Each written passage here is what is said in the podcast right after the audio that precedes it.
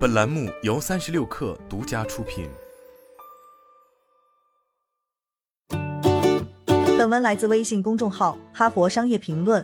我们常常会与一些有毒的人产生人际冲突，比如没有安全感的老板、自以为无所不知的同事、消极对抗的同伴，这些在工作中都是家常便饭。这种冲突不仅会让人焦虑不安，还会浪费大量时间，甚至彻底影响工作。如何才能妥善处理复杂的人际关系？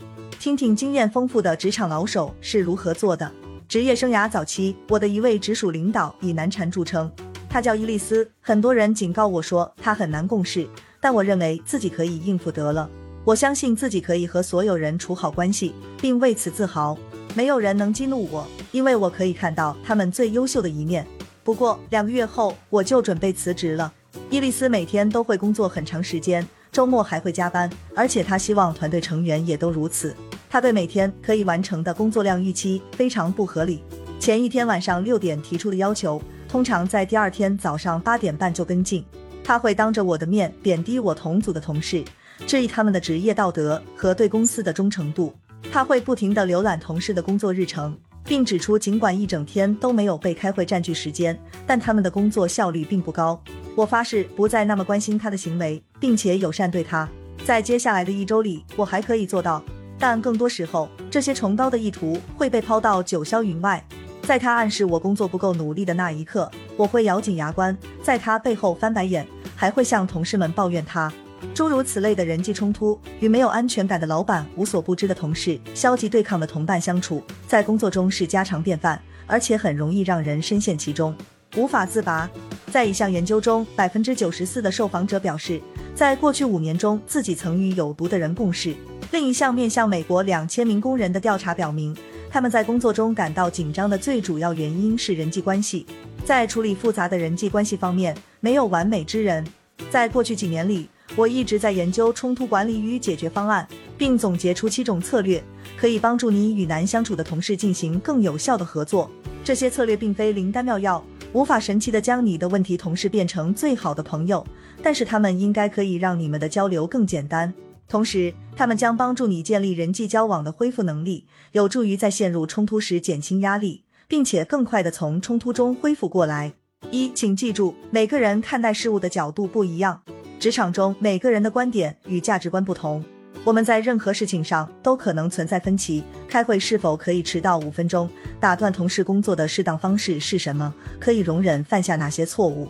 期望老板、同事或下属一直与你保持一致意见不现实。然而，在出现意见分歧时，大多数人都认为我们在客观正确的看待该问题。任何持有不同观点的人都无知、不理性或存在偏见。社会心理学家将这种倾向称为朴素实在论。一旦我们对某件事充满信心，我们就很难想象其他人会以不同的方式看待它。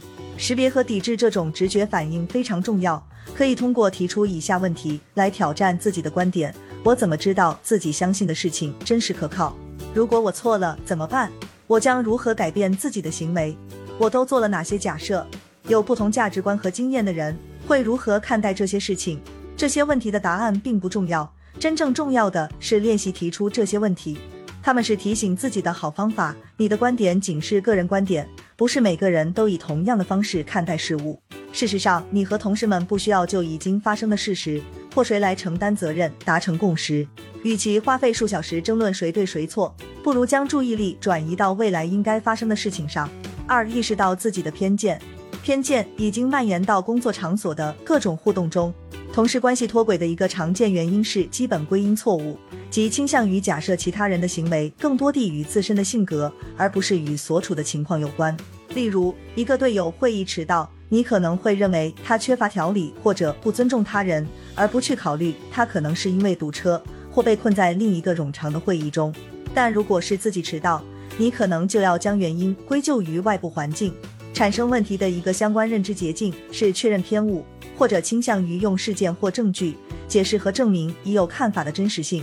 如果你对同事安德鲁已经有了负面看法，那就更有可能将他的行为当作进一步的证据，证明他无法胜任这项任务，他不友善，或者他只关心自己。这样的话，他想证明你的看法有误，将会越来越困难。如何打破这些偏见？首先，可以参加一个在线测验。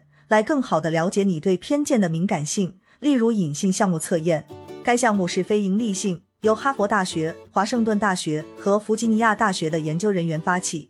在你与同事争论时，可以扪心自问：我的偏见在其中扮演了什么样的角色？有没有可能因为我对这个人做出了假设，或者不愿意重新考虑对他的最初印象，或者无意识的关注我们之间的差异，而导致我看不清形势？其次，可以唱反调，质疑自己对当前情况的理解。克里斯汀·普雷斯纳是一家跨国公司的全球人力资源主管。我从他的 TED 演讲中学到了翻转测试法。如果同事与你的性别、种族或性取向、社会地位不同，你还会做出同样的假设吗？你会说同样的话，或者以同样的方式对待那个人吗？最后，询问自己信任的人，他们告诉你对这件事情是否存在偏见，这将有助于你反思自己的行为。三，不要把同事想象成敌人。出现分歧时，很容易以极化方式思考问题。我和你就像战争中的敌人一样，一方很难对付，另一方则不然；一方是正确的，另一方则是错误的。为了打破这种思维模式，可以这样思考：面对这种情况的不止两方，而是三方，你、你的同事以及你们之间面临的问题。也许这个第三方动态是一个具体的事情，你们必须一起做出的决定，或者需要完成的一项任务。也可能更笼统，你们之间持续存在的紧张或竞争状态，或者因项目出错而产生的嫌隙。与其努力改变同事，不如尝试在第三方上取得进展。没有人想在工作中遇到克星。对于有问题的同事，可以从解决一个共同问题的角度着手。四、清楚自己的目标。为了避免冲突且专注于工作，你需要明确自己的目标。你希望让项目顺利完成吗？想建立一种持续健康的工作关系吗？双方互动后，你是不是感到不那么生气或沮丧了？列出你的目标，然后圈出其中最重要的。你的意图将会有意识或无意识的决定行为方式。例如，如果目标是防止一位悲观同事的反对意见可能带来的士气下挫，你需要采取一种行动。但是，如果你的目标是避免陷入与这位同事的长时间讨论中，那么你就需要采取截然不同的行动。可以将眼光放低。通常专注于建立一种功能性的关系就足够了。当伊桑的名字出现在收件箱时，你不会感到毛骨悚然，或者不会因为马乔丽而痛苦不堪。达到这种程度才可以确立多个更加雄心勃勃的目标，也可以。例如，如果你与缺乏安全感的老板争论要向上级领导团队报告哪些指标，你的目标可以是：一、提出你们都可以接受的统计数据；二、确保上级团队看到你的专业知识。三，在未来的大型会议召开前，找到避免激烈分歧的方法。一旦确定了自己想完成的事，就把它写下来。研究表明，对于生动的描述或描绘目标的人来说，实现目标的可能性会提高一点二至一点四倍，而手写记录的目标更有可能实现。在与同事互动之前，请参考你的目标并努力实现它。五，避免在工作场所宣泄情绪和八卦。当工作出现问题时，向他人求助很自然。你可能想确认自己没有误解一封含糊的电子邮件，为推进一项停滞不前的计划寻求建议，或者只是想再次确认自己是个好相处的人。如果你的同事说：“是的，格丽塔看起来确实脾气暴躁，她怎么回事？”你就会松一口气，幸好不是针对我。这种私下讨论，无论通过社交媒体还是当面进行，都可以被视为发泄。你也可以称之为八卦，尽管名声不好，但是研究表明，八卦在与同事建立良好关系方面可以发挥重要作用。当你了解到营销部门的玛丽娜也认为金融部门的迈克尔很难相处，并且其他人也有同感时，就会培养一种联系感。基本上，你们形成了一个小集体，这个集体拥有一些其他人，特别是迈克尔所没有的信息。玛丽娜验证了你的观点。这是让你感觉良好的肾上腺素和多巴胺急剧增加。研究还表明，八卦有助于阻止人们的自私行为。如果那些难相处的同事意识到别人在说自己的坏话，并且被定义为难合作的人，那么他们就更有可能改变自己的行为方式。当然，发泄和八卦也有风险。首先，他们增加了确认偏误的风险。当然，迈克尔有时可能惹人生气，但一旦你开始与同事们谈论他，就更有可能以负面的眼光解读他之后的行为。一旦偶尔的失误被描绘成一种固有特征，迈克尔很难相处的故事情节就会变得根深蒂固。其次，八卦往往会对八卦者产生不良影响。尽管你可能会立即验证需要验证的事情，但你也可能会因为不专业而得到不良名声，或者最终被贴上难相处的标签。寻求帮助以便理清感受，或者与其他人核实你是否清晰地看待事物，这样完全没问题。但是要谨慎选择你的交谈对象以及要分享的内容。你找的人应该是有建设性的，在意你的最大利益。当他们不同意时，会挑战你的观点，并且会很谨慎。六，通过实验寻找有效方法。没有一种正确的方法可以让一个无所不知的人停止居高临下的心态。或者让一个消极抵抗的同事以更加直接的方式与你打交道，要根据具体情况选择策略。你是谁？对方是谁？你们关系的性质如何？工作场所的规范和文化等等。首先提出两三个你想要测试的方法，小举措通常可以产生大影响。然后设计一个实验，确定你会做哪些不同的事情，选择一段时间进行尝试，看看效果如何。例如，如果想改善与难相处同事的沟通方式，可以决定在两周内忽略那个人的语气，专注于潜在信息。不要以为这种策略会解决你们之间的一切错误问题，将其视为一个可以获得某种益处的实验，即使这个方法不会起什么作用。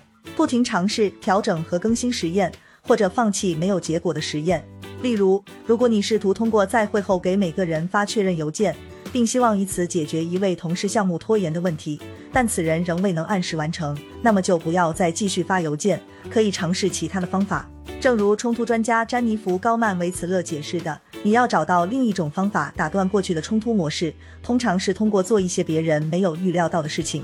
七、拥有并保持好奇心。阿根廷治疗师萨尔瓦多·米纽钦写道：“确定性是变革的敌人。与消极的同事打交道时，很容易想到事情一直都是这样的，或者那个人永远不会改变。”但是听天由命和悲观主义会让你一事无成。相反，要带着好奇心，并且相信陷入困境的关系可以得到改善。研究表明，好奇心带来许多好处，它可以防止确认偏误与刻板印象，并帮助我们以创造力而不是攻击性或防御性来应对艰难的情况。关键是从得出通常不讨人喜欢的结论，转变为提出真正的问题。当你的同事杰达开始抱怨他是整个团队中工作量最多的人时，不要想我们再看看杰达的态度，而是扪心自问他怎么了？感觉很熟悉，我错过了什么？他为什么会这样？试着让自己陷入低效的思维模式，然后退一步仔细斟酌杰达和谁相处的比较融洽，他们之间是如何互动的？捷达有没有更愉快、更乐于合作的时候？这些情况有什么不同？当你与某人的交往遇到困难时，想想自己曾经的经历。一开始不能融洽相处，但最终克服了交往障碍，并且带着好奇心反思这些经历，你是怎么坚持下来的？是什么帮助你找到了解决方案？最后，请准确考虑，如果实现了你在工作关系中设定的目标，你可以获得什么？投射到未来，如果你克服了冲突，会有什么不同？你的工作生活将如何改善？你无法确定自己与同事的未来会怎样，因此请保持好奇，因为这会让你摆脱阻碍，发现解决方案的心态。无论你正在与哪种类型难相处的同事打交道，或者决定下一步做什么，这七种策略都可以帮助你提高成功概率，做出有效回应，建立适当界限，以及在工作中建立更强大充实的合作关系。有时候改变不可能发生。在这种情况下，你最终需要减少在一种关系中的损失，并且专注于职业发展和利益。但是我发现，通过真诚的努力和勤劳的工作，即使一些最棘手的人际冲突也可以得到解决。好了，本期节目就是这样，下期节目我们不见不散。